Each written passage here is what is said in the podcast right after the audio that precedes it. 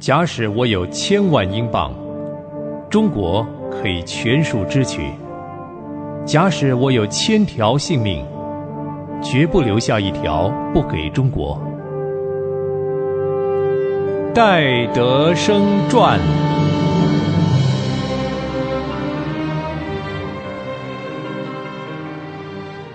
亲爱的朋友，您好，我是芳华，欢迎您收听《戴德生传》。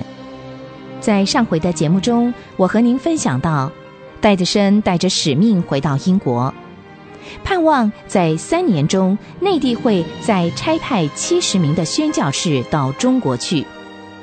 于是，戴德生带着使命回英国和弟兄姐妹们分享。没想到，神奇妙的为内地会开了道路。内地会的意向席卷了全英国，触发了学生复兴运动，影响所及，触及北美。一八八六年是内地会最丰收的一年。戴德生用几个月的时间到内地进行一连串的探访，许多年轻的新教士见到戴德生的时候，都被他的忠心所鼓舞。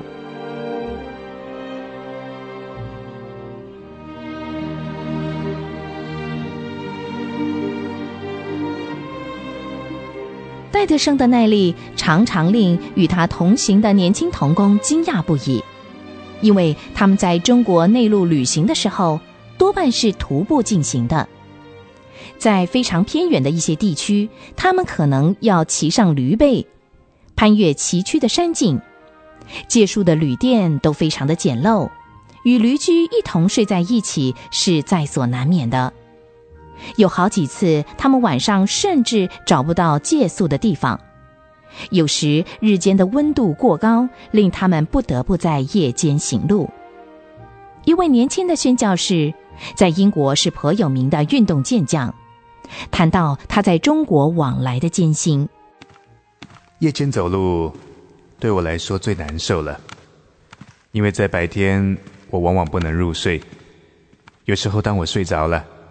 醒来会发现，戴先生正在看护着我。他会挂起蚊帐，并且赶跑那些苍蝇。在晚上行路的时候，因为睡意还浓，我是边走边睡。有时因为熟睡而摔倒了，于是我又惊醒起来，走一阵子。由于旅馆入夜打烊，我们常常不得其门而入，只好露宿街头。我们的食物通常只有大米和高粱，偶尔我们会买到一只鸡、几个蛋、一些青瓜，还有少许的水果。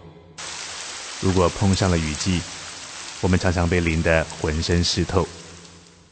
我们旅行时并没有带着被褥，戴先生经常会自己带两个枕头，一个用来托住头部，一个用来承托大腿。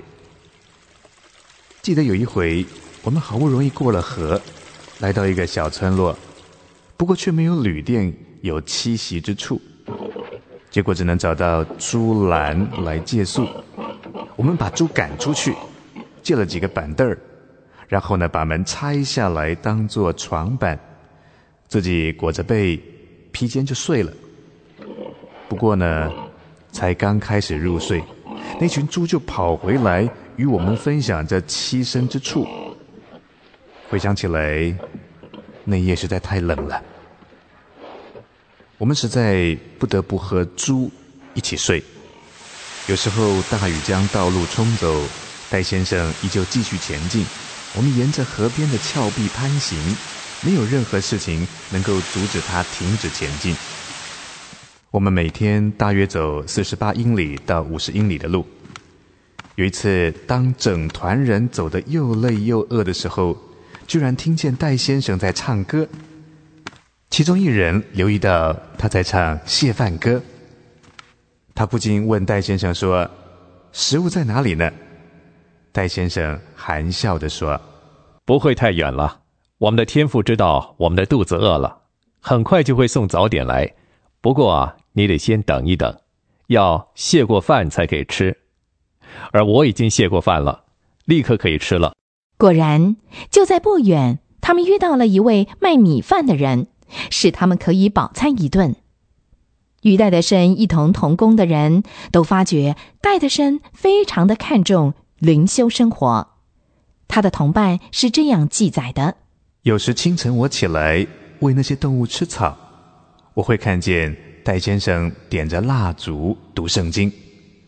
无论周遭的环境多脏多吵，他都不会忘记这个习惯。戴先生常常祷告，而且祷告的时间很长。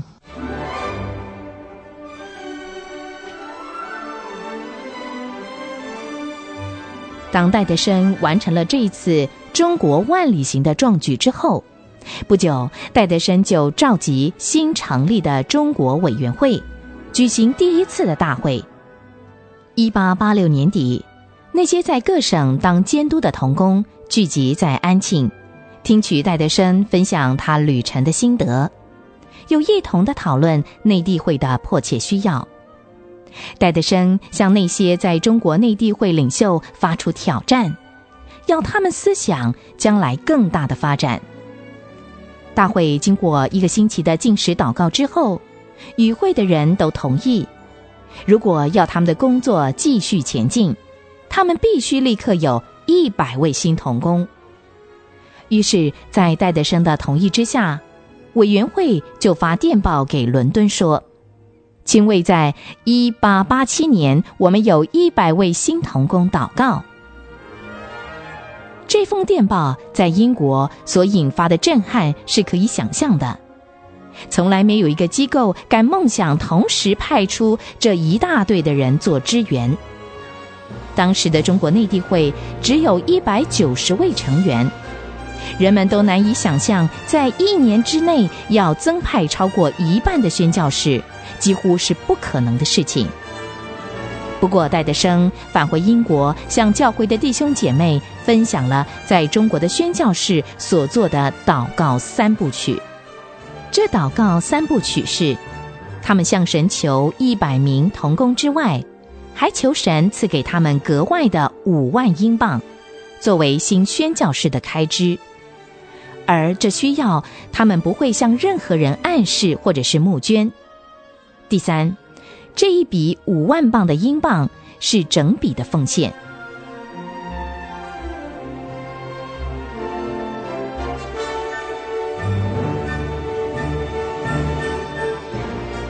一八八七年，奇妙的事情发生了。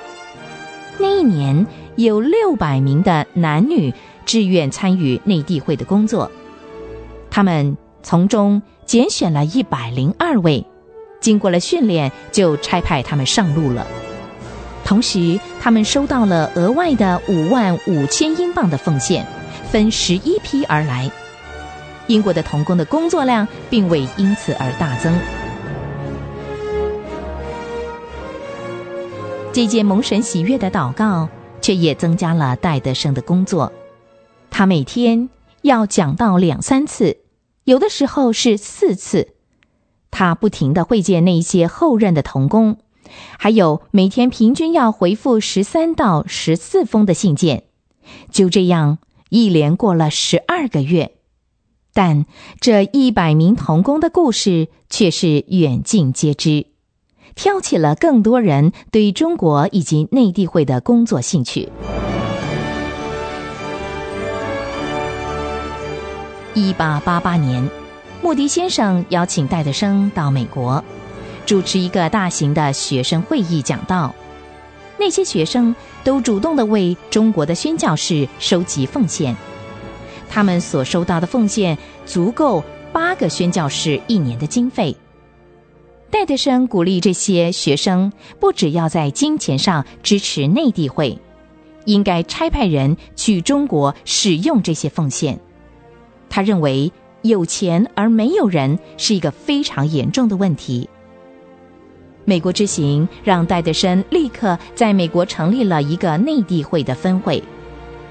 就在戴德生踏足美国三个月之后，他带了十四位北美的宣教士往中国去。